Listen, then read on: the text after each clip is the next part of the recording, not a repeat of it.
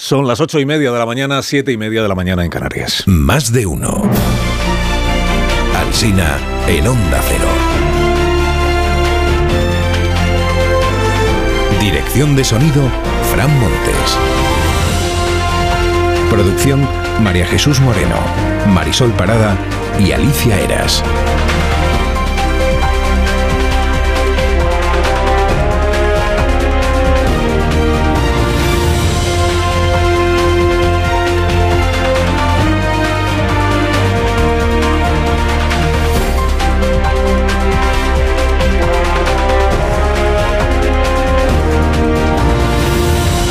Las 12 y 20 minutos, aquí estamos en Onda Cero, esto se llama Más de Uno, estamos en cadena, a partir de las 12 y 20 en emisión local, estamos celebrando naturalmente el Día de la Radio, a partir de las 10 de la mañana nos embarcaremos en el Titanic. De qué bonita manera de celebrar el Día de la Radio, tienen ustedes, ¿no? Pero para, para recordar o recrear o revivir como la radio, cuando todavía no se hablaba en la radio, pero ya era radio, pues sirvió para salvar vidas de aquel barco. Buena actualidad del día, entre Barbate y Galicia pasando por Waterloo. Se escriben esta mañana los diarios, los periódicos. Hay imagen de portada en varios de ellos, es eh, la imagen de los detenidos de la narcolancha cuando eran detenidos, cuando eran introducidos ayer, perdón, por la Guardia Civil en el juzgado. El periódico informa, por cierto, de que Defensa apoya que la Armada se implique en la lucha contra el narco. Aboga por desplegar unidades navales para combatir las mafias. Esta es la apertura hoy del periódico de Cataluña y del periódico de España. La razón sostiene que un cúmulo de errores condujo a la tragedia del viernes en Barbate. Errores del Ministerio del Interior, el mayor de los cuales, dice este periódico, fue el desmantelamiento de la unidad de élite contra el narco, que es seguramente la decisión que más se le está reprochando a Grande Marlasca en estas últimas horas. Cadena de malas decisiones lo llama el Confidencial, que se centra en lo ocurrido el viernes, minuto a minuto casi, cuando cargos políticos del ayuntamiento o de la subdelegación, dice, insistían a la Guardia Civil en que salieran los guardias a espantar a esos narcos que habían fondeado sus lanchas en el puerto, ¿no? Y que al final tanta insistencia es la que hizo que la Guardia Civil sacara la Zodiac y acabara sucediendo lo que acabó sucediendo. La autoría del crimen está claro que es de los narcos, pero hay quien sostiene que hubo una imprudencia a la hora de enviar a los guardias en una embarcación como esa. El mundo abre con ese título, dice la acción anti la acción antinarco se hundió al cerrar Marlasca el grupo de élite, declara un agente que pertenecía a ese grupo, dice los medios nos los comprábamos nosotros mismos, en casa todavía tengo un dron y dispositivos GPS. Declara un agente al diario El País, dice los narcos descorcharon champán cuando se cargaron esa unidad de élite. Publica El País un editorial, dice el asesinato del viernes es la dolorosa culminación de un fracaso colectivo que trasciende gobiernos durante las dos últimas décadas. Marlaska está obligado a dar explicaciones, dice, sobre por qué seis agentes se enfrentaron a, a los narcos en una embarcación a todas luces insuficiente. Termina el editorial, dice el país, cuando se abre un espacio de impunidad, este solo puede ir a más. ABC también editorializa sobre esta cuestión. Dice, cualquier persona con un mínimo pudor moral se sentiría obligada a asumir su responsabilidad ante una trayectoria insalvable, se refiere claro al ministro Grande Marlasca. Y editorializa el español. Dice, la respuesta del gobierno a lo ocurrido ha decepcionado por su naturaleza rutinaria y casi desganadamente protocolaria. La reacción al asesinato que se produjo el pasado viernes. El otro asunto del día pues es la campaña gallega. El PP ya no quiere centrarla en la amnistía y los indultos y el PSOE ahora sí que quiere. Esto es lo que pasa. claro. En reconstrucciones hoy en la prensa. Mire, el Independiente reconstruye lo que Junts le planteó a Daniel Sirera del PP en aquel café que se tomaron en Barcelona a finales del verano. Lo que Junts le, puso como precio para apoyar a Feijóo fue amnistía, lenguas cooficiales, autodeterminación, tratamiento de jefe de Estado a Puigdemont y que el rey Felipe VI pidiera perdón a Cataluña. Pues, ¿Quién más? Cuenta Cristina de la Hoz que Sirera informó a la dirección de su partido a sabiendas de que eran condiciones de locos. Termina la información, dice, ningún temor de Génova, todo se sabrá, todo se sabrá de Puigdemont. El país lo que reconstruye es la conversación del viernes pasado entre una fuente del PP y 16 eh, medios de comunicación. Lo dice así, una fuente del PP al más alto nivel. Todos sabemos ya que era Núñez Feijó quien se reunió con los periodistas, pero bueno, digamos que el, el país quiere respetar de esta manera el compromiso de no decir quién era el que hablaba, aunque todos ya lo sepamos. Y le entrecomilla estas frases a la fuente de alto nivel. La amnistía es inconstitucional, el indulto es una posibilidad si es legal y hay un compromiso de volver al Estado de Derecho, se podría haber visto, se podría haber visto el indulto. Si tienen interés en reconciliarse de verdad, se refiere a los de hablamos, es lo que dijo Feijó, según el entrecomillado del país. Y luego sigue con esta frase, dice la crónica, dice, los periodistas quisieron saber hasta dónde había llegado el PP con esa posibilidad del indulto en sus contactos con Junts per Cataluña. Se lo ofrecieron a Puigdemont y respondió la fuente, no hombre, no. Hasta ahí no llegaron a ofrecérselo. El confidencial interpreta que Feijó ha endurecido ahora su discurso, esto que dijo anoche de ni acepto los indultos ni los aceptaré, para embridar la polémica y limitar los daños a su campaña. El español dice que los varones del PP ven amarrada Galicia, pero que se preocupan por las dudas que se ha generado en su electorado sobre Puigdemont. Admiten que ha habido como poco un error de Génova. A Cuartango en ABC le llama la atención la polémica creada sobre un futurible que es una mera especulación. Dice, es más fácil que a uno le toque el gordo de la lotería dos veces seguidas que Puigdemont vuelva a España para sentarse en el banquillo y arrepentirse de sus actos. Víctor Lapuente celebra en el país el desliz de Feijó porque desmonta los argumentarios infantiles que el PP y el PSOE vienen utilizando. Escribe Víctor, dice, señorías del PP, ya vale de ocultarnos que con el objetivo de gobernar estarían dispuestos a negociar con Puigdemont. Señorías del PSOE, las cesiones que se planteó el PP encajan mejor en el espíritu constitucional que las suyas. Con los indultos, cuanto más próximo estás al asunto, más a favor. Con la amnistía, cuanto más la conoces, más la rechazas, dice Víctor. Te apunto, Víctor, por si te sirve, esta explicación que dio el domingo el, el, Sherpa Zapatero sobre por qué indultar e indultar e indultar e indultar en lugar de amnistiar no es una buena idea. Pero claro, si son muchos indultos, es un indulto general. Y eso sí es lo que prohíbe la Constitución. Por eso hay que hacer una amnistía. Bueno, pues está la aplicación. Eh de uno de los máximos propagandistas, bueno, promotores de la amnistía. Y, y, y, a todo esto, ¿cómo va la amnistía? Ya han terminado de redactar el nuevo texto. O sea, Puigdemont se deja o no se deja. Pues dicen las crónicas de hoy que el PSOE confía en que ceda Puigdemont a la presión interna de Junts. A nosotros la amnistía ya no nos desgasta, dicen los socialistas, pero él puede perder su capital político. Se ha contado que a las 9 estará aquí el fiscal general del Estado y hablaremos pues de cosas de los fiscales que al final son las cosas de la sociedad. La vanguardia abre con este dato que provocará escalofríos a la alcaldesa ultra de Ripoll. El dato dice Cataluña ha pasado en 40 años del 2% de población extranjera al 21%. Tres de cada cuatro catalanes tiene su origen directo o indirecto en la inmigración de los siglos XX y XXI. Entiéndase que es población de origen extranjero, una vez que ya está integrada deja de ser extranjera. Eh, todos estos datos vienen, los ha aportado el Centro de Estudios Demográficos, que añade que la sorpresa es haber alcanzado los 8 millones de habitantes. Dice que nadie calculó que esto pudiera llegar a pasar, que se pudiera llegar a tanto y que la razón es la población que ha venido de fuera. La plataforma 6F se lamenta de que se hable menos de sus protestas y de la suelta de animales con la que amagan que de esto que le soltó su cabecilla Lola Guzmán a los policías. ¡Os mató pocos la ETA, hijos de puta! Os mató pocos la ETA. La disculpa posterior de la señora Guzmán pues no borra el talante que la frase revela, ¿no? les dijo a los policías que estaban eh, impidiendo que se cortara una carretera. ¿Qué más cosas? Atención españoles porque el gobierno quiere cambiar la forma en que nos desplazamos. Esto lo cuenta ABC. La ley de movilidad sostenible va a obligar a que empresas de más de 500 trabajadores diseñen soluciones sostenibles para sus empleados. Transporte colectivo, o sea, la ruta pero para empleados. Vehículos eléctricos. La empresa tiene que facilitar soluciones sostenibles a los empleados. Empresas de más de 500 trabajadores. Aquí creo que somos más. Y Sigma 2, que ha hecho una encuesta sobre Zorra, la canción de Nebulosa. Esto lo veo en el mundo. Y le sale en la encuesta que al 53% no le gusta que esta canción vaya a Eurovisión. Al 60% no le parece ni que sea feminista ni que empodere a la mujer. Por, por, la canción alternativa que era El cara al sol, presidente, no ha preguntado la empresa encuestadora.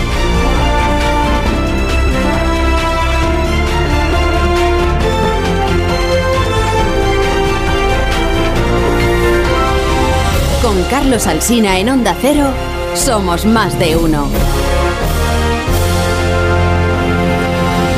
Vamos a hablar de patatas. Antes de presentar a los contertulios de este programa, amamos las patatas por su sabor, por su naturalidad y todas las variedades seleccionadas por Patatas Hijolusa. Es el reto de comer bien cada día. A ver esa foto, decir patata. ¡Hijolusa! Es que decir patata es decir hijolusa. Entre nuestra gran variedad encontrarás la patata perfecta para tu plato, siempre con la misma calidad. Patatas hijolusa. Empresa colaboradora del Plan 2030 de apoyo al deporte de base.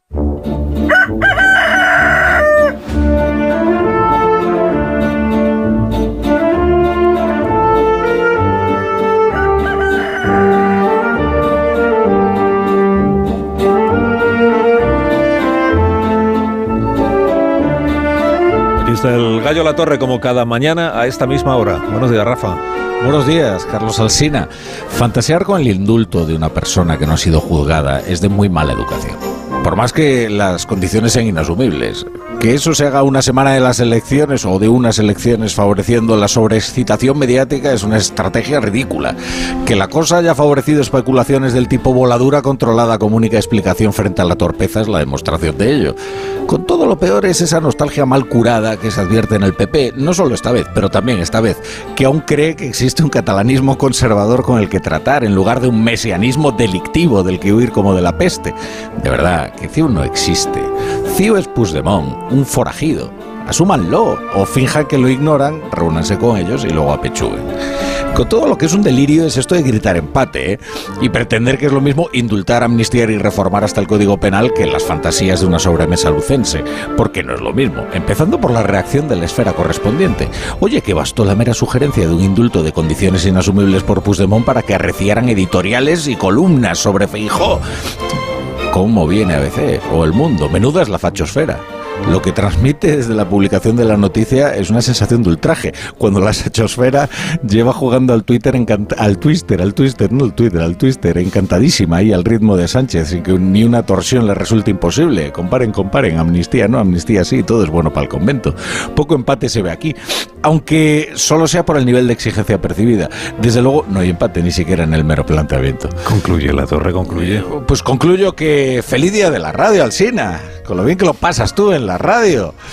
Pues nada, muchas gracias. más.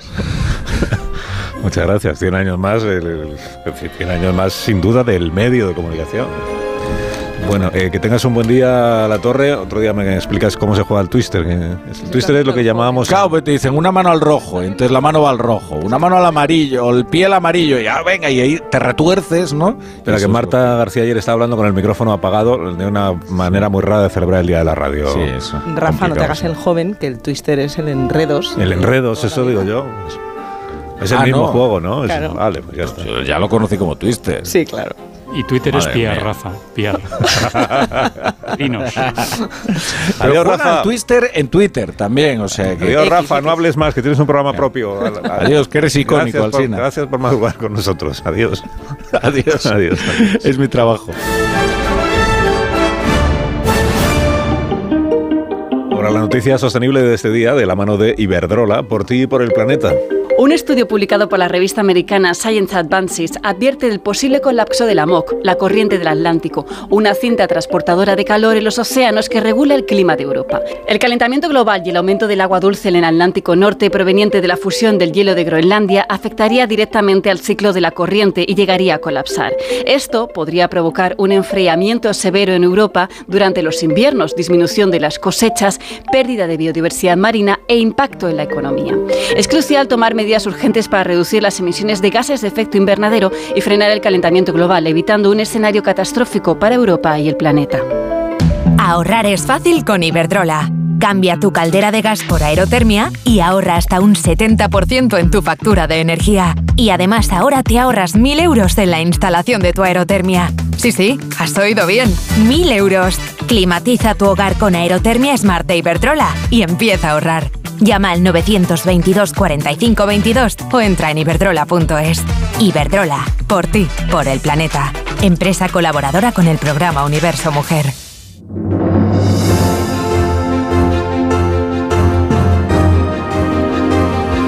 Tertulia aquí en la radio, en más de uno. Esta mañana está Pilar Velasco. Buenos días, Pilar. ¿Qué tal? Muy buenos días, David. Jiménez Torres, muy buenos días. Muy buenos días. Buenos días, Paco Maruenda. Muy buenos días, buenos Carlos. días. Samón Rubén, buenos días. ¿Qué tal? Buenos días. Buenos días, está en Barcelona, Amón. Y... Sí, soy muy de ópera, lo recordáis, lo decía Paloma Gómez Borreo. Rubén es muy de ópera y me vine a escuchar el Balloon Masker aquí al, al liceo ayer. Marta García ayer, buenos días. Buenos días. Buenos días. Vale, sí. vale, tampoco falta os interés. Y, bien, Como es tanto interés que me desborda la... y bienvenida también a, a este día de la radio, que, de la que la radio, formáis todos parte de la radio y por tanto pues yo os deseo que tengáis un buen día y celebro vuestra aportación. Que bueno, es menor que la de otros, es verdad, pero ahí estáis de vez en cuando pues aportando vuestros análisis y vuestros... Muchas gracias, Carlos. Además aquí Feliz habéis día. hecho radio muy bueno, Pilar Velasco ha hecho muchísima radio. Bueno, pero el lujo es estar aquí en tu mesa el Sin día de la radio. así lo veo yo. Con los Eh, oyentes. sí, sí, yo también.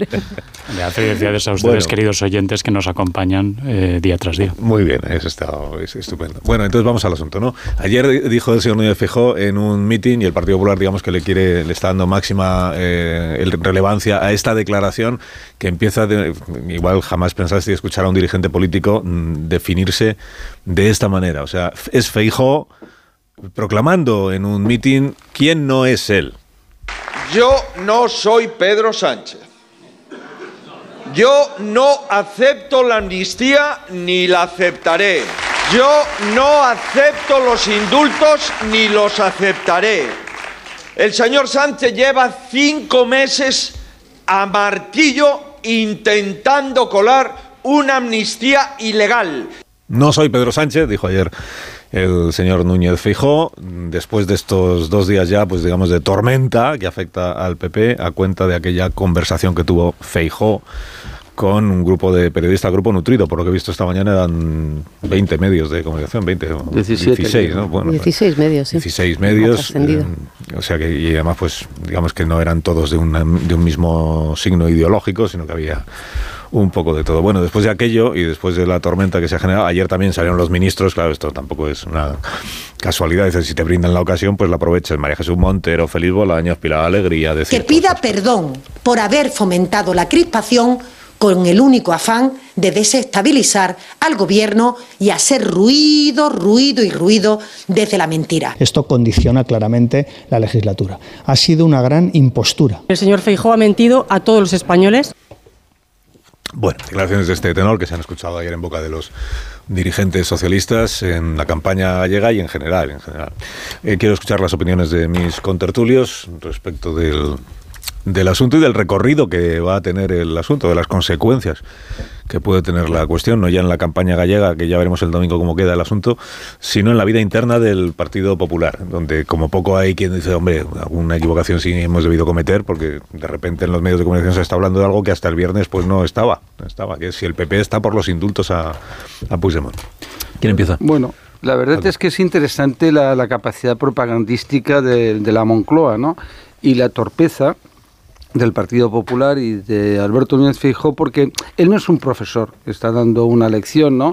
Porque hoy el país ya empieza a contar bien lo que pasó, ¿sabes? Porque inicialmente pues la Moncloa lo movió, todo el aparato propagandístico salió en tromba, los nacionalistas catalanes, etcétera, y parecía pues lo que luego escuchando a los ministros, a Bolaños, etcétera, pues que efectivamente el PP son una panda de mentirosos, de indeseables, que dicen una cosa, van a hacer la otra y tal, ¿no? Como si Feijóo fuera un tío tonto que no supiera que era imposible amalgamar, unir a una mayoría con Vox y Junts. Aunque hubiera querido, es que eso, bueno, no, no hay que ser un gran analista, pero es igual, eso no importa.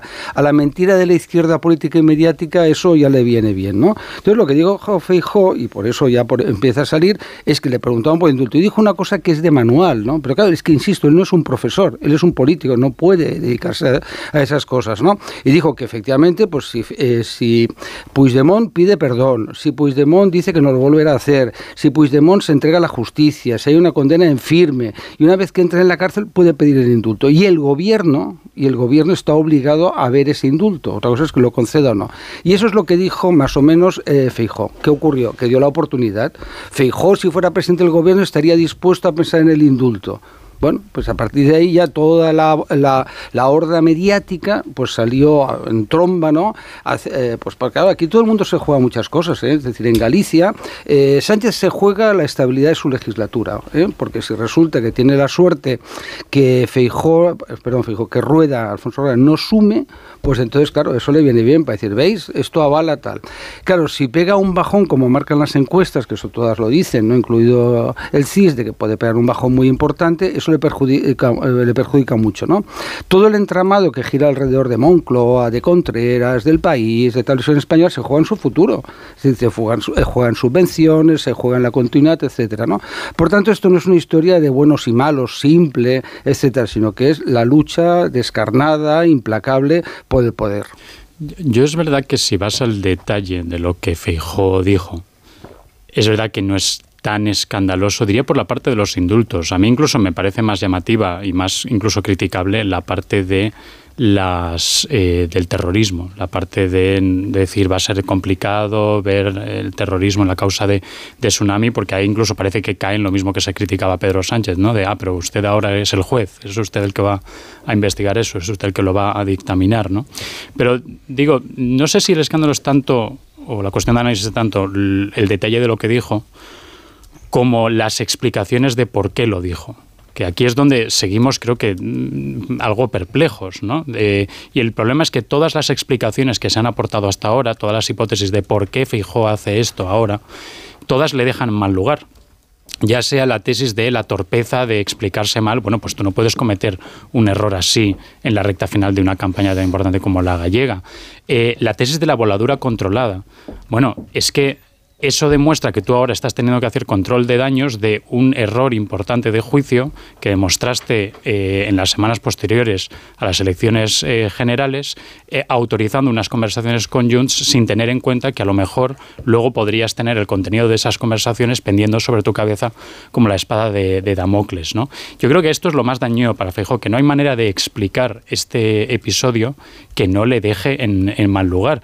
Y eso, digamos, abona el terreno para que si hay un mal resultado en las gallegas, todas las miradas recaerán sobre él. ¿Que podemos decir que iba a ocurrir igualmente? Bueno, pero con esto yo creo que se ha colocado siete mm, focos más eh, encima. Pero ahí también, y ya, por cerrar, sí que estoy de acuerdo con lo que señalaba Rafa Latorre ahora mismo, ¿no? Que la tesis del empate de, ah, bueno, Fejó contempló durante 24 horas la amnistía. Eh, y el PSOE lleva cinco meses intentando encajar la martillazos en nuestro sistema legal, pues empate, ¿no?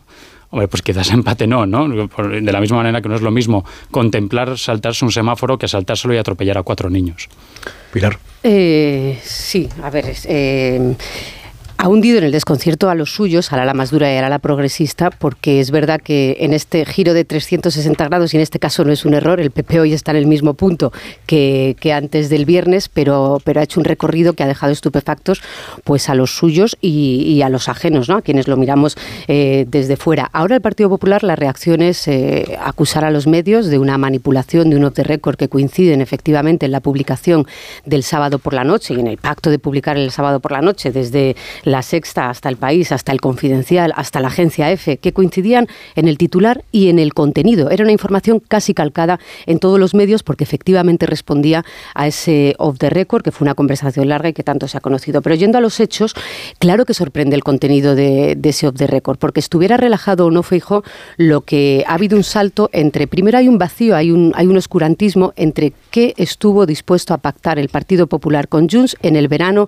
de 2023, cuando Feijó va al pacto de su investidura. Y ahí parece que falta, muchos, eh, que falta mucho detalle por conocer. Y en el salto de hoy, cuando Feijó parece que reconoce que estaría dispuesto a pensar un indulto, eso es un salto muy cualitativo. El Partido Popular nunca ha hablado de indultos con condicionantes. Recogió firmas en contra de los indultos cuando los, plante, cuando los, eh, cuando los aprobó el Partido Socialista.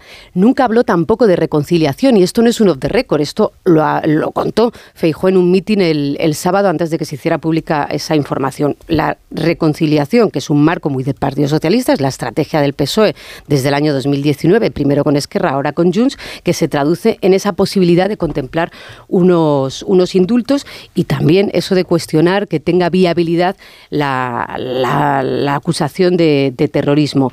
El salto es cualitativo y por mucho que el PP ahora no se mueva, a mí fíjate que me parece que, pone en cuestión más que las elecciones gallegas, que veremos si el gallego, eh, si hay un cambio de gobierno, si es por, no creo que sea por la amnistía, será por, otras razones, pero es el día de después. ¿Cómo construye Feijo ahora su alternativa y su oposición en un Congreso en el que a partir de ahora todos los grupos políticos que, les, que le han escuchado y que han, y, que han oído la parte de el indulto con condiciones le van a decir, ¿cómo que no negociemos si usted estuvo dispuesto? Si Junts dijo que tenían dos opciones sobre la mesa, ¿y en qué se concretaron esas dos opciones? ¿Quién nos iba a decir que el primer inter interesado en que se dejara de hablar de Puigdemont en la campaña electoral de las gallegas iba a ser el propio Feijó, en, un giro insospechado de los acontecimientos?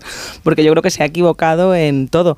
Se ha equivocado en el qué, en, plantear ahora que el indulto sería una posibilidad eh, y rectificarse a sí mismo también en lo de terrorismo, se ha equivocado en el cómo, porque hacerlo en un extraño de récord multitudinario es, es, muy poco transparente y da lugar a las confusiones como la que estamos viendo. Se ha equivocado en el cuándo, a una semana de las elecciones, y el por qué, como decías David, está, está por ver. Es porque querían hacer una voladura controlada, que es una expresión que hemos oído mucho estos días, de lo que pueda revelar Junts, o es simple torpeza. Pues ninguna de las dos opciones le queda bien y, el para qué o las consecuencias que esto tenga, pues dependerá de lo que pase el domingo. Pero desde luego, si el PP no revalida la mayoría absoluta en las primeras elecciones en muchos años y en Feijó como candidato, eh, todas las miradas van a estar puestas en él. Le escuchábamos decir en el meeting que él no es Pedro Sánchez como gran eslogan. Me parece otro error, porque ya se demostró que el antisanchismo como como eslogan electoral principal no le funcionó en las campa en la Ganó campaña de julio. ¿eh? Nega- Sí, pero no, no estuvo a la altura de las expectativas y todavía no parece haberlo superado. que- El antisanchismo como, como reclamo principal mm, vacío de, de contenido y más vacío todavía si lo que ha hecho es oponerse a la, a la amnistía y a los indultos y ahora resulta que, que, bueno pues que plantea unas dudas confusas que hasta confunden a su propio partido me parece que es un tiro en el pie que se ha pegado el solo. Es que el PP no va a salir de su propia trampa, porque el esfuerzo con que unos y otros portavoces aclaran lo que sucedió no hace sino alimentar la trama de lo que sucedió y todas las imperfecciones y gestiones eh, negligentes que se hicieron del caso, sabiendo, como sabemos, cuál es la posición del PP, pero quedando totalmente confusa. Y de eso hay que hablar, no tanto de lo que piensa el PP al respecto, sino del efecto que va a tener esta confusión en el horizonte de las próximas elecciones. Me refiero a las gallegas. Y siendo paradójico también el hecho de que el Partido Socialista trató de disimular la importancia de la amnistía, llegando al extremo de hacernos una encuesta a medida según la cual ocupaba el lugar, no sé si vigésimo octavo de los eh, ciudadanos españoles, pero ahora que él muerde el cebo, el Partido Popular, se convierte en el eje nuclear de la campaña. ¿no? Eh, esa es la- la gran paradoja. Y esa es la razón por la que el nerviosismo está exagerándose en las huestes del Partido Popular, eh, en una gestión de comunicación, yo creo que torpísima, ¿no? Eh, lo digo precisamente porque no hacen otra cosa que recordarnos ellos el episodio. Ellos mismos eh, son los que, con sus diferentes portavoces, exageran la escena para que la otra parte la aproveche con todas las facilidades. Remata, David, que tenemos que ir a pausa. Yo sí diría, de todas formas, hay mucho contenido en el rechazo a la amnistía y en el rechazo a los indultos. A mí me parece bastante tramposo lo que hizo ayer el ministro Planas y en general el gobierno de decir, ah, pues es que la única oposición a la amnistía provenía del Partido Popular. No, no, ellos saben perfectamente que en la sociedad civil, independientemente de lo que diga el Partido Popular, hay un rechazo muy profundo y muy razonado a la amnistía y pretender que la gente pensaba que la amnistía estaba mal porque el PP se lo decía, pues no solo, desde luego, no es cierto, sino que además me parece un insulto a las razones muy poderosas y muy legítimas por las cuales la gente se ha movilizado y sigue estando en contra de la amnistía de una manera Pausa y a la vuelta seguimos hablando de las cuestiones del día. Enseguida recibiremos al fiscal general del Estado, Álvaro García Ortiz, que tiene la amabilidad de acompañarnos esta mañana para responder a las preguntas de los contertulios de este programa y de mí mismo. Y de mí mismo. Pero antes de eso tenemos un mensaje de parte de Zurich. Nuestros perros, que son un mi- miembro más en la familia, son perros, pero y por ello es importante protegerlos como, como merecen. En Zurich Seguros, Begoña lo tienen claro. Y tanto que lo tienen claro, y es que ahora con el seguro de hogar de Zurich, nuestras mascotas también estarán protegidas ante cualquier contratiempo. Ya solo nos queda disfrutar de ellas con total tranquilidad. ¿Quieres saber más? Infórmate a través de tu experto en seguros o en la web zurich.es. Con Zurich, hagámoslo épico. Es por ti que has cambiado tanto y por fin. Más de uno. En Onda Cero. ¿Y si el coche del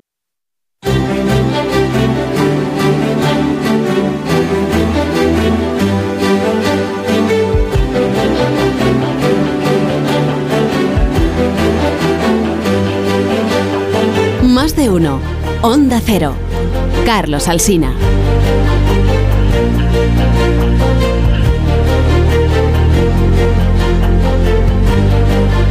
Son las 9 y 5 minutos, una hora menos en las Islas Canarias. En tertulia esta mañana con David Jiménez Torres, Pilar Velasco, Paco Maruenda, Rubén Amón en Barcelona y Marta García Ayer. Estamos todos.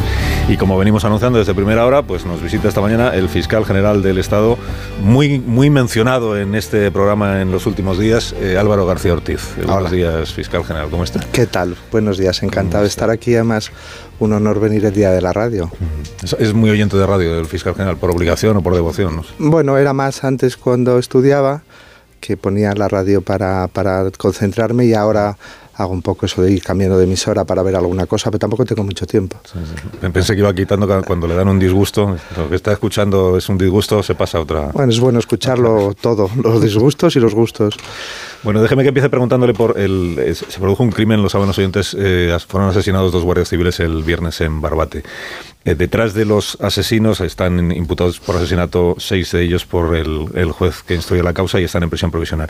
Hay un grupo organizado detrás de, al que pertenecen esos, esos criminales. Lo que le pregunto es si usted es, partidario, sería partidario que la Audiencia Nacional pudiera investigar y juzgar en su caso un crimen de estas características.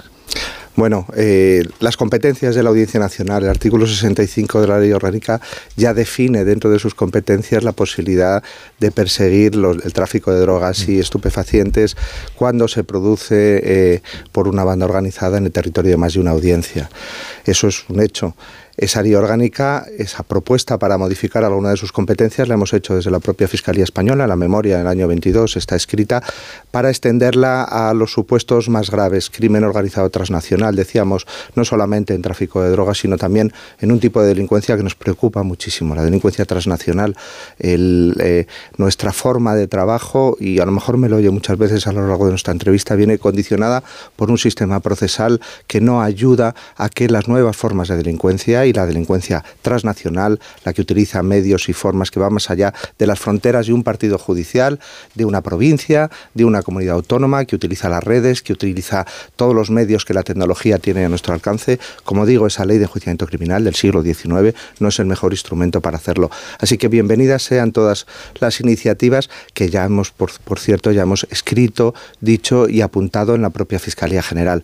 No solo el tráfico de drogas, que como digo ya ve la Audiencia Nacional, pues blanqueo de capitales, eh, trata de personas, la criminalidad organizada transnacional que tanto nos preocupa. Ha dicho la fiscal antidroga de Cádiz en una entrevista el, viernes pasado que las narcolanchas campan a sus anchas por, eh, por aguas del estrecho que se sienten impunes y que faltan medios para combatir adecuadamente a estos criminales. ¿Usted comparte ese criterio? Bueno, yo creo que nuestras memorias donde reflejamos el sentir de la Fiscalía son trabajos documentales. Las declaraciones estos últimos días de los compañeros de Andalucía eh, son el reflejo, son el desahogo de una tragedia, son un momento muy difícil para quienes están allí trabajando, para quienes están allí, eh, bueno, pues eh, poniendo sus vidas y su profesión al servicio de todos los ciudadanos. Y en ese contexto hay que, hay que entenderlas también. Vendrá el momento de la reflexión y vendrá el momento en el que aunque lo hacemos todos los años, nosotros renovamos ese compromiso, nos autoexaminamos, hacemos eh, jornadas de especialistas, eh, verificamos cómo van las cosas en cada uno de los lugares en el que estamos, pero hay que sobre reflexionar y hay que ver en qué podemos mejorar. Todos podemos mejorar, por supuesto, la Fiscalía, yo creo que cualquier administración pública. En memoria de la Fiscalía del año 22, cuando se habla de, de la situación en Andalucía, se menciona este asunto del narcotráfico. Y dice la memoria de la Fiscalía, año 22, ha disminuido la presión policial, eh, ha disminuido la presión policial, se incauta menos droga por la desaparición del grupo operativo Oconsur, del que se habla mucho hoy en los medios de comunicación. El grupo, eh, la desaparición que se produjo sorpresivamente y sin comunicación previa ni a la Fiscalía de Andalucía, ni a la Fiscalía Especial, ni a los órganos judiciales. Me pregunto si se equivocó el Ministerio del Interior al hacer desaparecer esta unidad de élite, como dicen hoy algunos periódicos. Yo no puedo hacer esa afirmación. Lo que sí que eh, sabemos por la memoria es que esto no se comunicó a la Fiscalía simplemente. La Fiscalía trabaja eh, todos los días con las fuerzas y cuerpos de seguridad. No es un órgano aislado. Conoce lo que hacen las fuerzas y cuerpos de seguridad y conoce directa o indirectamente, puesto que sus mandos trabajan codo a codo con los fiscales antidroga. Luego yo creo que es un trabajo conjunto que hay que poner en valor conjuntamente. Todo operativo policial tiene un correlato fiscal y después judicial. Solo así funciona una buena cadena, eh, en este caso, una buena cadena de persecución del delito. Sí que me gustaría decir una cosa más y, no apelando a mi experiencia gallega, sino apelando a la experiencia de todos los fiscales de España. El problema del narcotráfico, el problema de la salud pública del tráfico de drogas es un problema eh, pluridimensional. El Plan Nacional de Drogas, que lleva muchos años instalado en este país, tenemos problemas de drogas eh, fundamentalmente desde siempre, desde los años 80, el tránsito del contrabando al narcotráfico, del narcotráfico ligero de hachís a sustancias más peligrosas es común a toda España, ha ocurrido en toda España. Y el enfoque tiene que ser, como hace el Plan Nacional de Drogas, de todas las administraciones. Solo las medidas restrictivas, solo las medidas represivas no acaban con un problema de salud público en el que hay factores sociales, económicos, personales y de salud pública en medio de todo esto. El fiscal general del Estado conoce ya cuál será el criterio definitivo de la Fiscalía del Supremo respecto de la posible imputación de Puigdemont por un delito de terrorismo. Eh, desde luego que no lo conozco pero ahí también tengo yo creo que un papel importante y está bien también sacar el tema y, decirlo en los medios de comunicación. Como no he participado en ningún aspecto, ni en la toma de decisión ni de reparto de ese asunto, y pretendo hacerlo así, yo creo que mi función es que todos trabajen con tranquilidad, como todos han trabajado con tranquilidad hasta ahora, que se expresen libremente los fiscales con el máximo respeto a la Junta, a la, junta de la sección de la Fiscalía eh, del Tribunal Supremo, de la sección penal, eh, tanto los que votan en un sentido como los que votan en otro, los que proponen una cosa como los que proponen otra, y también con el máximo respeto a los fiscales de la Audiencia Nacional, con otra postura procesal, eh, aparentemente, y si quiero lo explico, aparentemente diferente a la de los fiscales del Supremo. Aparentemente porque... los fiscales del Supremo nos lo explicó aquí la semana pasada el señor Viada, que es fiscal del Supremo y pertenece a la Junta de Fiscales de, lo Penal, igual usted lo escuchó o le contaron. Eh, nos explicó que, claro, los fiscales del Supremo lo que examinan es lo que el juez ha enviado a los fiscales del Supremo, que es el relato que hace el juez. La Fiscalía de la Audiencia Nacional trabaja con todo lo que hay en el sumario. Entiendo que esa es la diferencia. Es una diferencia bastante importante. No quiere decir que... Pero que siempre es así, quiero decir, ¿no? Siempre es así y tampoco... Eh, por eso la Fiscalía del Supremo no es una fiscalía jerárquicamente por encima de la Fiscalía de la Audiencia Nacional. La Fiscalía de la Audiencia Nacional tiene un jefe, un fiscal de sala, un fiscal del Supremo también de la máxima, máxima categoría, como tienen jefes estos fiscales del Supremo, también fiscales de la máxima categoría. El relato que le llega a la Fiscalía del Tribunal Supremo es la interpretación que el juez hace de unas pruebas que están en un sumario. Mm. Y el relato que hace el fiscal de la Audiencia Nacional es esa interpretación que hace el fiscal de las mismas pruebas. Estamos ante que el juez y el fiscal, viendo esas pruebas, cada uno tiene un relato diferente. Lo que es sostenible en derecho, como es sostenible en derecho también que haya dos posturas ante un mismo relato. Lo, que pasa es que luego en la Junta de, Fiscales del Supremo hay diferencia de posturas, pero hay 11 a 4, creo recordar que era el, resultado, ¿no? En favor de la imputación del, del señor Puigdemont por delito de terrorismo. Le pregunto si, si, hay obligación por parte de la teniente fiscal del Supremo, que es quien va a fijar el criterio definitivo, ¿hay obligación de informar al fiscal general, de informarle a usted previamente antes de que se formalice la posición? ¿Tiene que hablar con usted? Pues tiene que hablar. Hay una obligación estatutaria, artículo 25 del estatuto, en el que los fiscales deben dar cuenta al fiscal general de los hechos relevantes y trascendentes. Si este no lo es, bueno, pues quizá debemos buscar otro, otro argumento. Y hay obligación, y hay obligación, por supuesto, del fiscal general del Estado de conocer lo que se está haciendo en la fiscalía si lo trasladamos a otro entorno. Pero para es solo de conocer, no es que la, la teniente fiscal le presente su criterio y entre los dos tengan que decidir o debatir cuál es el definitivo. Eh, es, la, es la responsabilidad y y quiero dejarlo muy claro, de la teniente fiscal. Por eso es tan importante que blindemos y que la dejemos trabajar a gusto, que haga su dictamen, que exponga sus conclusiones y naturalmente que yo las tengo que conocer. Imagínese, por, por poner algo parecido, en un medio de comunicación que el director de un periódico no supiera qué artículos de los articulistas van a figurar todos los días en su periódico. Bueno, desde su punto de vista periodístico lo vería absurdo. Bueno, pues evidentemente el fiscal general no puede conocer ni por la prensa ni por terceros, tiene que conocer de primera mano qué es lo que está pasando en su casa, porque tiene eh, esa obligación estatutaria, tanto el que lo tiene que explicar como el fiscal general del Estado, de conocerlo. Eh, las potestades, el poder que tiene el fiscal general del Estado, que es muy grande en la Fiscalía Española, no se puede ni delegar, ni ceder, ni pensar que es más o menos. Es el que hay, es el que está escrito en la norma. ¿Y qué sentido tendría, le pregunto yo así viéndolo desde fuera, qué sentido tendría que si entre los fiscales del Supremo hay 11 a 4 a favor de la imputación, la teniente fiscal tuviera un criterio que se correspondiera con el de la minoría y que fuera el de la minoría el que prosperara. Entonces, ¿para qué se ¿Para qué se vota? Bueno, eso es tanto como decir para qué se ve un asunto en primera instancia si el Supremo va a decir lo contrario en la tercera. Todos tienes, todo tiene sus trámites y todo tiene sus formas de toma de decisiones. Primero, es bueno no elucubrar sobre qué va a pasar. Es bueno no hacer un juicio de lo que va a pasar cuando no sabemos lo que va a pasar y eso solo lo sabe quien está elaborando el informe. Pero aquí lo que se produce es una discrepancia. En primer lugar, la Fiscalía no funciona de una manera asamblearia, no funcionamos así. Y aquí lo que hay una discrepancia entre dos jefes. Esa discrepancia entre dos jefes, los fiscales del Tribunal Supremo, los fiscales jefes del Tribunal Supremo, los cuatro, es una discrepancia entre dos de esos cuatro, han decidido, han, han indicado que el camino es que lo resuelva la teniente fiscal.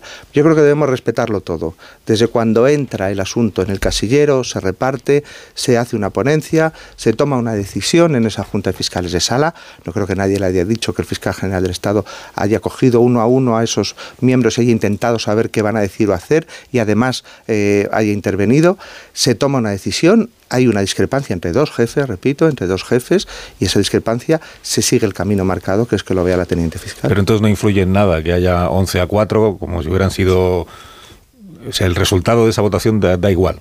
Como hay una discrepancia entre los. En este caso, la, jefes, siendo la discrepancia entre los dos jefes, eh, no es que da igual, es que uno de los, de los cuatro era un jefe. Por lo tanto, la discrepancia se produce a nivel de jefatura.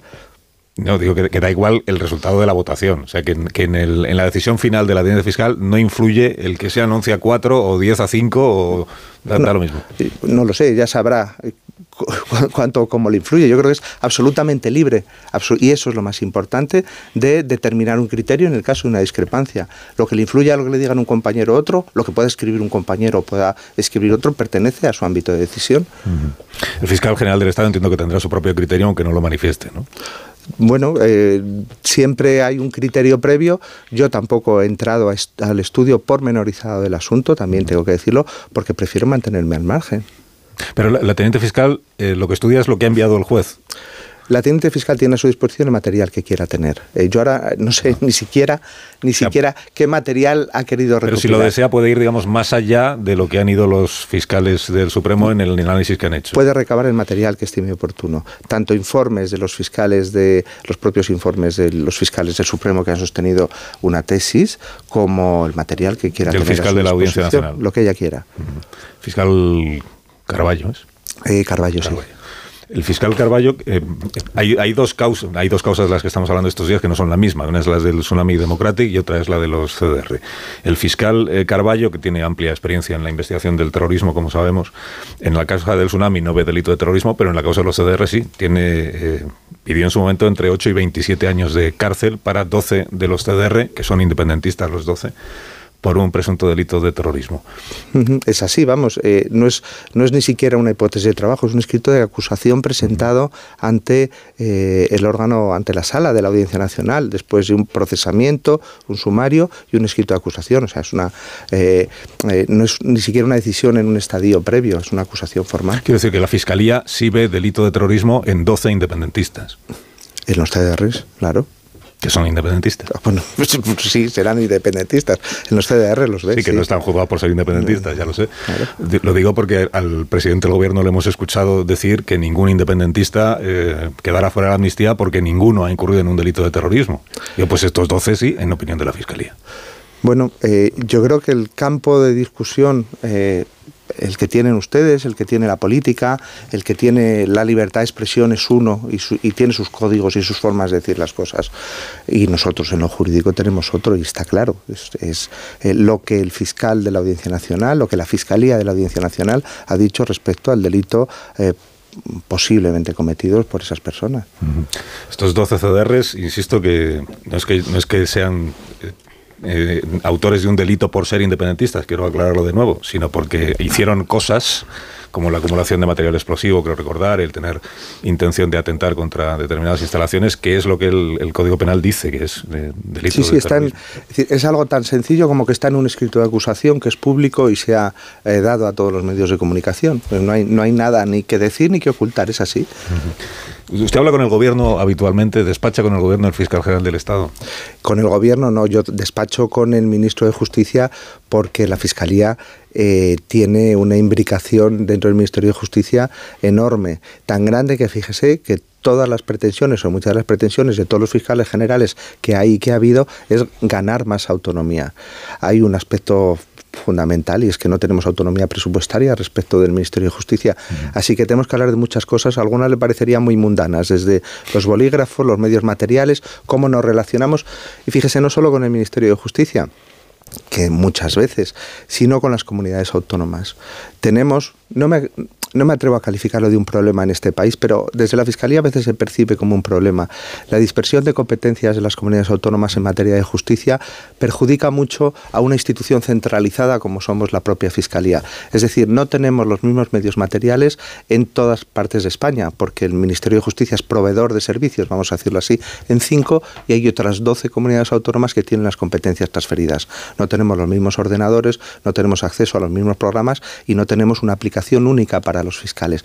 Luego esa pretensión, esa pretensión me la va a escuchar muchas veces también en otros foros, es la que tenemos, ser uno, ser uno solamente. Pero es verdad que hay una cuestión de naturaleza política, que el Tribunal Constitucional ha dicho que la administración de la Administración de Justicia puede estar transferida y tenemos que luchar ahora, pues a lo mejor como está haciendo el Ministerio de Sanidad, en recuperar de alguna manera competencias para ser más eficientes. Mm, cuidado que eso le puede llamar a alguien recentralización recuperar competencias que están bueno, en manos eh, autonómicas para la Administración Central. Pocas instituciones como el Ministerio Fiscal tienen esta naturaleza central y yo diría tan imbricada en el territorio. Eh, una de las cosas eh, que siendo fiscal general del Estado descubres, si es que no lo sabías, es que tienes información al minuto y al instante de cualquier cosa que pueda eh, ocurrir en este país. Cualquier cosa, porque siempre hay un fiscal al lado del lugar donde ocurre. Nosotros estamos con un despliegue territorial en todo el territorio nacional. No hay nadie, ni siquiera las fuerzas y cuerpos de seguridad, que tengan estas capacidades que tenemos nosotros. Y estamos al lado de donde ocurren las cosas. Y tenemos información directa, porque es descolgar un teléfono y preguntarle a un fiscal qué es lo que ha pasado de todo lo que ha ocurrido. Y además, eso lo tenemos que coordinar con todo el país, con toda España. Y además tenemos que coordinarlo con nuestros órganos centrales, para que lo que se diga en cualquier punto del territorio, en Reus, en Algeciras, en Ferrol, sea lo mismo que luego vamos a decir en el Tribunal Supremo. Así que fíjese si somos centrales y fíjese si tenemos que estar centrados también. Eh, entonces me dice usted, con el ministro de Justicia, señor Bolaños, habló usted de, los bolígrafos, de los recursos de la pero no han hablado, por ejemplo, del tsunami democrático y de No, no, yo creo que em, en el estatuto está muy claro también cuáles son las relaciones de la Fiscalía con el Gobierno. Si el Gobierno traslada alguna inquietud a la Fiscalía, y lo tiene que hacer por unos cauces estatutarios, eh, esa, inquietud, que nunca es una, una disposición particular, decir, que el gobierno mete mano en asuntos particulares de la Fiscalía, quíteselo de la cabeza, que se lo quiten todos los ciudadanos. Que pueda trasladar una inquietud de naturaleza general, hay un cauce estatutario. Ese escrito tendría que venir a la Fiscalía General y yo llevarlo a la Junta de Fiscales de Sala y trataríamos si el gobierno nos dice, pues por ejemplo, hay un fenómeno criminal que le interesa al gobierno de la nación que se persiga, en términos muy genéricos. Pero ojo, también lo mismo ocurre con eh, los presidentes o con eh, los ejecutivos de las comunidades autónomas. Existe ese mismo cauce también de conocimiento y ese cauce de relación. Eh, ¿Por qué no quiso usted que el Consejo Fiscal emitiera un informe sobre la ley de amnistía? Lo pidió el Senado, y usted decidió que no, que no procedía? Esa es una buena pregunta.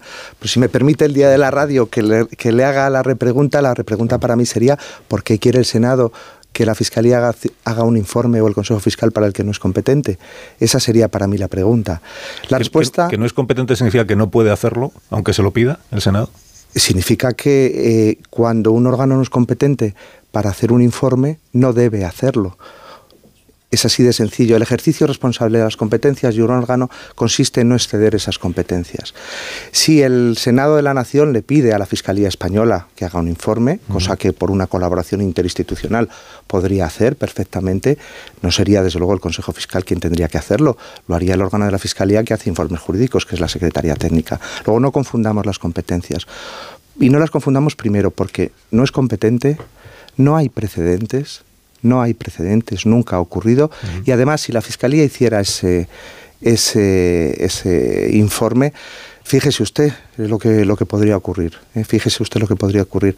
Frente a lo que tiene el Consejo de Estado o lo que hace el Consejo General del Poder Judicial, que son dos órganos de consulta, son dos órganos informantes, eh, al menos en los proyectos de ley, la Fiscalía Española después tiene que ir a los tribunales y tiene que ese criterio que yo podría manifestarle, que la Fiscalía Española podría manifestarle al Senado en una ley que no está terminada, que no se conoce el contenido de la ley y para los juristas saber hasta la última coma de una ley es fundamental para saberlo. Yo creo que es muy importante cerrar ese círculo. Luego tenemos que ir a los tribunales en el, a la aplicación objetiva de la norma. ¿Esto entra o no entra en la amnistía? Primera pregunta. Segunda pregunta. ¿Es constitucional o no es constitucional? El fiscal participa en las cuestiones de inconstitucionalidad, en el lugar donde se presentan y luego ante el Tribunal Constitucional. En las cuestiones prejudiciales, si se plantearán. ¿Influye o no influye? Y después quizá, y esto ya es mm, a lo mejor un poco pesado de escuchar, eh, la naturaleza informadora de la Fiscalía y del Consejo Fiscal es con el Ejecutivo de la Nación. Así está diseñado, no lo digo yo, lo dice el Tribunal Constitucional y lo dice el diseño constitucional, no con el legislativo. No hay ninguna previsión en el reglamento del Congreso, en el reglamento del Senado, ni la ha habido nunca en la ley orgánica del Poder Judicial para que la amnistía, perdón, para que la Fiscalía entre en un debate político sano, sanísimo, un auténtico debate que va a ser ejemplar sin duda en el Senado. Pero ¿por qué vamos a meter un elemento de distorsión que es una opinión de la Fiscalía de un texto que todavía no ha nacido? Dese cuenta que el Senado pide ese informe y todavía no hay texto que haya llegado al Senado. Preguntamos, por supuesto, porque sí que nos extrañó la petición del Senado, eh, qué soporte tenía, eh, si, si, los letrados del Senado lo habían soportado, si había algún tipo de informe jurídico que nos hiciera reflexionar nuestra postura, y no lo había. Y lo que hicimos fue, al día siguiente de yo tomar posesión, de ser posesionado en el cargo, al día siguiente, porque antes yo no podía contestar como fiscal general del Estado, a nada menos que al presidente del Senado, enviar una carta de siete folios explicando las razones jurídicas por las que no podemos. Así que no es mi voluntad, yo creo que es el cumplimiento de la ley. Pero me ha dicho usted que si se lo piden a la Secretaría Técnica de la Fiscalía, igual sí tendría que hacerlo. No, tampoco, porque luego yo luego vamos a tener que ir a, a, los tribunales y yo creo que la función de la fiscalía es la función jurisdiccional, la de auxilio a otros órganos y someterse a un debate público político, mm, yo creo que no nos corresponde. Lo que se ha pedido usted a los fiscales de Cataluña, me dicen, es una lista de las causas que podrían quedar afectadas por, por la amnistía. Y, y, tiene ya la respuesta, tiene ya la lista de cuántas de cuántas causas hablamos. En el momento en que se publicó la proposición de ley, es decir, el momento en que hay un texto legislativo previo, que es el, el boletín de las Cortes Nosotros nos dirigimos no solo a Cataluña, también a, tribuna, a la Fiscalía del Supremo, a la Fiscalía de la Audiencia Nacional, para hacer este recuento, para ver, dimensionar de alguna manera y saber de qué procedimientos estábamos hablando. Y ha sido más complejo de lo que pensábamos. Nos criticaron por hacerlo, nos criticaron mucho por hacerlo, pero menos mal que lo em, comenzamos a hacer porque realmente todavía nos falta atar algunos cabos en algunas causas, no muchas, en, en Cataluña, porque hay que entender causas vivas, pero también la amnistía afecta a causas archivadas y ejecutadas, a causas grandes, digamos, que son notorias, que todos conocemos, las que están en el Tribunal Superior de Justicia, las causas eh, de la Audiencia Provincial, la, bueno, la causa del 1, la del 3, todo eso está dimensionado. Pero hay muchas causas en muchos pequeños juzgados de toda Cataluña. No tenemos un botón. El botón de apretar y que salgan las causas de la amnistía no existe en la Fiscalía Española ni en ningún sitio. Los compañeros tienen que ir a los juzgados, sacar las carpetillas, algunas archivadas, ejecutadas, y hay pequeñas acciones, pues bomberos, alcaldes, desobediencias, lesiones muy pequeñitas que, que, tenemos que dimensionar. Así que cuando demos el dato, que no se lo voy a dar, lo haremos de una manera pública, transparente eh, y daremos, eh, bueno, todo, todo quizá un poquito más específico, lo que está vivo, digamos, lo que está pendiente de enjuiciamiento, lo que ha sido enjuiciado y se está ejecutando y lo que está archivado y ya se ha ejecutado. Haremos ese correlato. El dato que darán será el del número de causas o el del número de personas afectadas. Y, bueno, si podemos dar los dos, daremos los dos. Y no me va a dar ni una aproximación, por ejemplo, causas que hablamos de en, en, entre 10 y 50. No le, voy a, no le voy a dar ninguna, pero son más, claro. Más, sí. Pero ya no, de ahí pero, no paso. Yo creo que este juego menos de 100, ¿no? no merece la pena. Es que se dice, bueno, pues, merece la pena, pero quiero decir que no quiero entrar. De personas afectadas son miles. Eh, dicen al menos la parte independentista. Dice, hablamos de 4.000 o no sé cuántas personas. Bueno, ya Está veremos. bien aproximado. Habrá que, habrá que dimensionarlo. Sí. No hay manera, entonces. ¿eh? Difícil. Que me dé una pista. Bueno, el otro día estuvo aquí el fiscal eh, Ignacio Estampa, que fue fiscal anticorrupción, hasta que, bueno, dejó de serlo porque no consiguió la plaza. Estaba en comisión de servicios, quiero recordar, y no consiguió la plaza. Él, en el libro que ha escrito y en la entrevista que hizo en este programa, eh, señaló directamente a Dolores Delgado, entonces fiscal general del Estado, y también a usted, que estaba en la Secretaría Técnica, quiero recordar, como responsables de, eh, digamos, una operación para neutralizarle eh, como, como, fiscal anticorrupción. Es decir, que siguiera abierta una investigación sobre su trabajo hasta el momento en su opinión o desde su punto de vista, que siguiera abierta artificialmente o irregularmente una investigación para que en el momento de adjudicar las plazas ese elemento influyera en la decisión de quienes tomaron. Le, pregunto si tiene usted algo que decir sobre lo que dice el fiscal Ignacio de Estampa sobre usted. Bueno, que, que le deseo lo mejor en su aventura editorial, por supuesto, que, que tenga éxito con su libro y que le vaya muy bien. Pero por otro lado, yo creo que, vamos a ver, hay que ponerse muy serios. La Fiscalía Anticorrupción lleva en España 30 años de servicio a este país y es un referente internacional. Los compañeros de la Fiscalía Anticorrupción, los 29 compañeros de, Madrid y los, todos los fiscales eh, que trabajan como delegados en el resto de España, hasta 22, eh, llevan haciendo un trabajo ímprobo. Las causas a las que se puede referir el señor Estampa han avanzado Em, pues seguramente al principio gracias a su participación, pero después gracias al trabajo de los fiscales que lo han sustituido, sin que se haya mermado en absoluto la capacidad de acusación ni el criterio acusatorio de la Fiscalía. Luego, si ese es el presupuesto, que era para apartar, para conseguir no sé qué rédito o beneficiar a no sé qué persona, desde luego eh, quiebra quiebra en principio el razonamiento inicial que se hace con esas afirmaciones.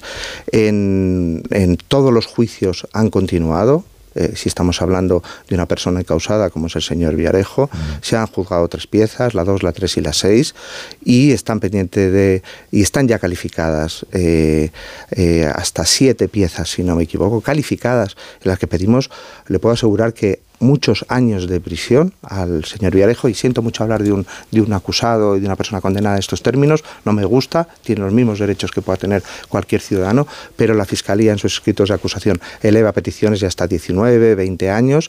Hemos recurrido la sentencia que le condena a 19 años también pensando que, que hay algunos delitos que el tribunal no ha considerado y que debe verse elevado. Por tanto, yo creo que quiebra por la base cualquier razonamiento de entorpecer. Por esas dos razones. Los fiscales de la Fiscalía Anticorrupción eh, son 30 fiscales, nadie es imprescindible en la Fiscalía Española, somos los compañeros capaces de hacer el trabajo también unos como nosotros, no hay que menospreciar a los compañeros pensando que alguien es imprescindible para una acción colectiva como es la de la Fiscalía, una acción institucional como es de la Fiscalía y desde luego si ese es el presupuesto, el resultado fíjese cuál es. Porque usted con Villarejo nunca se ha sentado a tomar un café o a, no ha coincidido con él una comida. Ni... Nunca. Nunca. Porque otros sí. Nunca es nunca. Pero me está preguntando a mí. Otros sí. Pero usted es amigo de Baltasar Garzón, ¿no? Yo conozco a Baltasar Garzón, claro que lo conozco, naturalmente. La amistad es un término muy subjetivo. Yo, mis amigos son muy poquitos en, en lo que yo considero amigos, pero conozco al señor Garzón, he comido con él muchas veces, naturalmente que sí. ¿Con Villarejo no? No, nunca en mis contertulios rápidamente, que estamos ya fuera de hora. Eh, tipo test, tipo test. Tipo test. rápida, respuesta Difícil tipo test. Muy bien. parte más difícil. Buenos días, señor García Ortiz. Buenos días. La semana pasada conocimos que el fiscal del Tribunal Supremo, Álvaro Redondo, emitió dos informes sobre la posibilidad de abrir causa a Puigdemont por terrorismo. Uno inicial a favor de abrir esa causa y uno posterior en contra. Y que entre medias hubo una reunión con usted y que además si lo entiendo bien, usted negó inicialmente que esos dos informes eh, existieran, luego dijo que sí existían. Eh, ¿Fue, usted, ¿Fue esa reunión con usted la que provocó el cambio de criterio del fiscal del Supremo? Me gusta muchísimo que me haga esta pregunta. Y no lo digo porque sea el día de la radio y porque me la formule, pero realmente, primero, hay un informe y hay un borrador. Primer lugar. Luego no hablamos de dos informes, hablamos de un informe y de un borrador. Segundo, yo desconozco absolutamente por eso ni puedo mentir, el fiscal general del Estado no miente, el fiscal del Estado no manipula y no engaña y no se somete a ninguna circunstancia como esas que se me están atribuyendo. Solo hay una circunstancia que yo conozco, llamo y él viene, como puede ser menos, artículo 25, lo hemos dicho antes, del estatuto, el señor Hermida a mi despacho y me comunica su tesis, una única tesis. Yo desconozco que haya ni un borrador ni dos y me dice, me comenta la existencia del documento que después, en su caso, sí o no, presentará a la Junta de Fiscales de Sala. Y el señor eh, Álvaro Redondo, por el que también tengo que predicar su profesionalidad, como la de los que votaron en contra del informe, se va de mi despacho con la misma tesis con la que ha entrado. Y eso se lo ratifican cualquier fiscal que lo conozca y cualquier fiscal que haya conocido la tesis, incluso el señor Viada, fíjese, incluso el señor Viada. Por lo tanto, no hay eh, dos informes. Hay un informe, el otro era un borrador. Yo desconozco la existencia de ese borrador, por supuesto que lo desconozco, y en absoluto un fiscal del Tribunal Supremo con 40 años de experiencia, con 68 años, decir que por no sé qué razones el fiscal general del Estado va a ser capaz de vencer su voluntad es desconocer el funcionamiento, primero de la Fiscalía y la dignidad de los fiscales, y segundo, de las garantías de inamovilidad que nos da el ejercicio de la función pública a quienes trabajamos con esas garantías, precisamente para que no venga alguien y nos diga que hagamos una cosa o que hagamos otros. Él era perfectamente libre de haber eh, tenido un criterio o haber tenido otro, perfectamente libre tenía el criterio que luego elevó a sus compañeros, hay muy poquito más que decir, pero desde luego es una insidia. Decir que yo le he modificado el criterio al señor Redondo es una insidia, insidia que he negado yo, que ha negado él y que nadie puede sostener, no entiendo todavía por qué. El fiscal general del Estado tiene un poder enorme, ¿no? Y entonces siempre la polémica, es decir, no es la primera vez, arrastra, ¿no? Todos los mandatos, desde Candio Conde Pumpido, los fiscales que han sido nombrados por el Partido Popular, ¿no? ¿Qué hay que hacer para dotarle de menos poder o de más poder o de más autonomía, menos autonomía? Es decir, ¿cuál sería el equilibrio para cumplir la función? Porque claro, la gente lo que no recuerda es que el fiscal, la, fiscalía, la fiscalía es poder judicial, es decir, no es poder ejecutivo. Bueno, primero mucha didáctica. Eh, nuestro sistema procesal no es ajeno, no es muy diferente a otros sistemas procesales del mundo y la figura y la elección del fiscal general se parece mucho en nuestro sistema a los países de nuestro entorno. Muchísimo muchísimo. Le diría cómo eligen los alemanes, los franceses, los italianos, qué sistema de elección y quién ha sido además o fiscal general o los responsables de las cabezas de las fiscalías de cada uno de esos países. Seguro que se sorprenderían. En segundo lugar, si entendemos que para asumir la instrucción, que es la demanda que yo presentado aquí en primer lugar, para ser más eficaz para este país, no por ningún afán ni de suplantar al juez de instrucción ni de tener más poder el fiscal general, hay que establecer sistemas de contrapesos, pues perfecto que, que se establezcan y que se expliquen, que se explique que el nombramiento del fiscal general viene en la Constitución, nada menos, no viene en un reglamento, no se lo inventa el Ejecutivo de cada momento, es un nombramiento quizá el más legítimo de todos, discrecionales, porque está en la Constitución. Y sobre todo una cosa muy interesante, cuando se dice, cuando se habla si eh, el fiscal general tiene, está en un momento de debilidad política o no política, bueno, con todos los respetos es una majadería. El fiscal general no depende como un entrenador de fútbol ni como un responsable político que puede ser cesado por su superior, no depende de nadie. No decimos eso del defensor del pueblo ni de la presidenta del Tribunal de Cuentas. ¿Por qué? Porque nuestro nombramiento nos blinda. El nombramiento del fiscal general del Estado, frente a lo que pasaba en otras épocas, por ejemplo, la de Eligio Hernández, que dependía de la voluntad del gobierno que lo había nombrado cada semana, mi nombramiento está blindado absolutamente. Luego, todo lo que haga yo como fiscal general, todo lo que me pueda equivocar, incluso como fiscal general, es responsabilidad mía.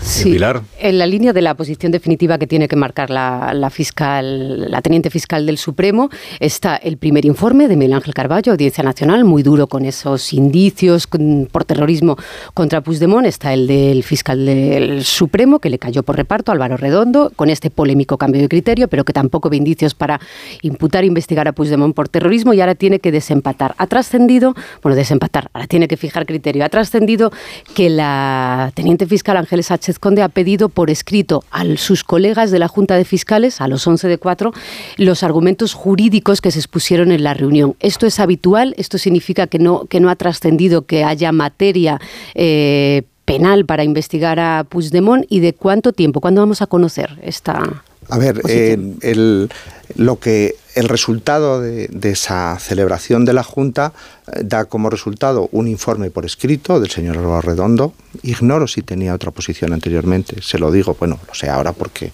nos lo han contado ustedes. Eh, y, un, y el resultado de una votación y el resultado de una votación, nada más. No hay una argumentación jurídica, no hay un acta que recoja todo lo que se dijo, que seguramente se dijeron muchas cosas, porque fue una reunión al parecer larga, y todos los que han estado allí, bueno, pues de alguna manera han puesto en valor que los argumentos jurídicos se pusieron sobre la mesa. Y para mí eso me parece lo más respetable. Y en el diálogo con, con el jefe de la sección, de, de, esta, de esta sección del penal, bueno, pues se ha trasladado la necesidad o la conveniencia de que esos argumentos jurídicos pudieran estar por escrito. Me parece lo más normal y me parece lo más lógico también, no solo ver el resultado de una votación, sino ver por qué se ha producido cuando tienes que resolver la discrepancia o conocer algo acerca de lo que ha pasado ahí. ¿Y plazo no, no sabemos cuándo? No, yo no, no quiero meterle, ni, perdón por no haber contestado, no era por no contestar ninguna prisa, pero bueno, ya tendrá, tenemos que dejarle trabajar con tranquilidad. Si ahora se aporta más material, también tendrá que examinarlo. Bueno, pues vamos a, a que ella adopte la postura procesal que estime conveniente, creándole un espacio de tranquilidad. Porque sí quiero decir una cosa, eh, la teniente fiscal del Tribunal Supremo es la primera fiscal de la carrera fiscal, es la número uno. Yo estoy fuera de la carrera fiscal, estoy en servicios especiales. Ella sí representa eh, la cúpula profesional de la carrera fiscal y es una figura que ha sido siempre respetada por toda la fiscalía porque representa ese número uno de la carrera que tenemos ahí. Quizá habría que potenciarla, no me parece mal, no me parece un mal camino de, de contrapeso al fiscal general, pero hay que, hay que situarla en esos términos en los que estatutaria, profesional y yo creo que también en el imaginario de todos los fiscales está. Bueno, como el fiscal general del Estado acaba de recordar, el gobierno no puede destituir al, fiscal general, como sabemos. Lo único que puede hacer eh, el fiscal general es presentar su dimisión si encuentra alguna razón para hacerlo. En este momento usted no se plantea dimitir por ninguna de las razones que han surgido en esta conversación. Bueno, con la cantidad de cosas que hay por hacer en este país para la fiscalía, con el proyecto yo creo que ilusionante que tenemos eh, el equipo que ahora mismo dirige la Fiscalía General, en todas las materias que se pueda imaginar. Muy pocas que tengan que ver con el ámbito del que hemos hablado aquí y muchas que tienen que ver con cambiarle la vida para mejor a la gente y hacer el papel de la Fiscalía en la lucha contra la criminalidad y en la función intuitiva que tiene en defensa de los vulnerables y los colectivos más vulnerables. Ese es el objetivo. ¿Y cuántas causas me ha dicho usted que están afectadas por la amnistía? En, eh, lo ha dicho? más de muchas y menos de pocas. Fiscal General del Estado, Álvaro Ortiz, gracias por habernos acompañado esta mañana. Muy y, bien. y hasta cuando usted quiera. Muchas gracias, ha sido un placer. Menos 19 minutos a las 10 de la mañana, una menos en las Islas Canarias. Ahora mismo continuamos.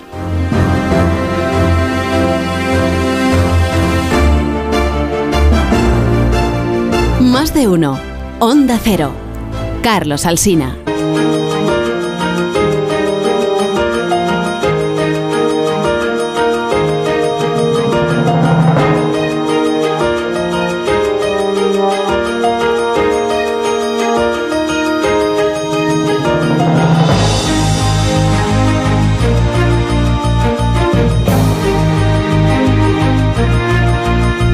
Quedan cinco minutos de tertulia. Como siempre, David Jiménez Torres pues tiene ahí apuntados 27 temas que quería abordar, Sí. pero yo creo que los fundamentales ya están, ya están resueltos, ¿no? Que era pues, lo de Feijó, lo de la campaña de las elecciones gallegas, el CIS que dice que está la cosa muy apurada. Bueno, el CIS da unas horquillas que, claro, luego con razón dice Pilar Alegría que Tezanos es el que acierta en las encuestas. Que la- las horquillas que da, pues, cualquier cosa que salga la habrá acertado. Entre 34 y 38 le da al, al Partido Popular. Bueno, ¿algún comentario rápido quieres hacer sobre alguna otra cuestión, eh, David, y los demás? Sí, desde luego. eh, desde luego, cre- dice. creo que hay, hay bastante que comentar sobre el tema candente de- del narco en, en España, ¿no? Eh, hubo una entrevista de, Roberto Saviano, que, que es el autor de, Gomorra, ese periodista italiano tan valiente que expuso las vergüenzas de la mafia en un libro y lleva desde entonces viviendo en, eh, escondido y protegido por, por el Estado, ¿no? Eh, por el Estado italiano. Eh, hubo una entrevista, digo, que mm, hace un par de meses en la que decía que España está llena de mafias y de mafiosos, pero que los políticos no dicen ni mu al respecto, que a él le llamaba la atención que no fuera un tema de debate eh, nacional, ¿no? Y me parece que esto es una de las cosas sobre las que hay que reflexionar a raíz pues, del terrible asesinato de los dos guardias civiles que, conocimos hace, hace un par de días, ¿no?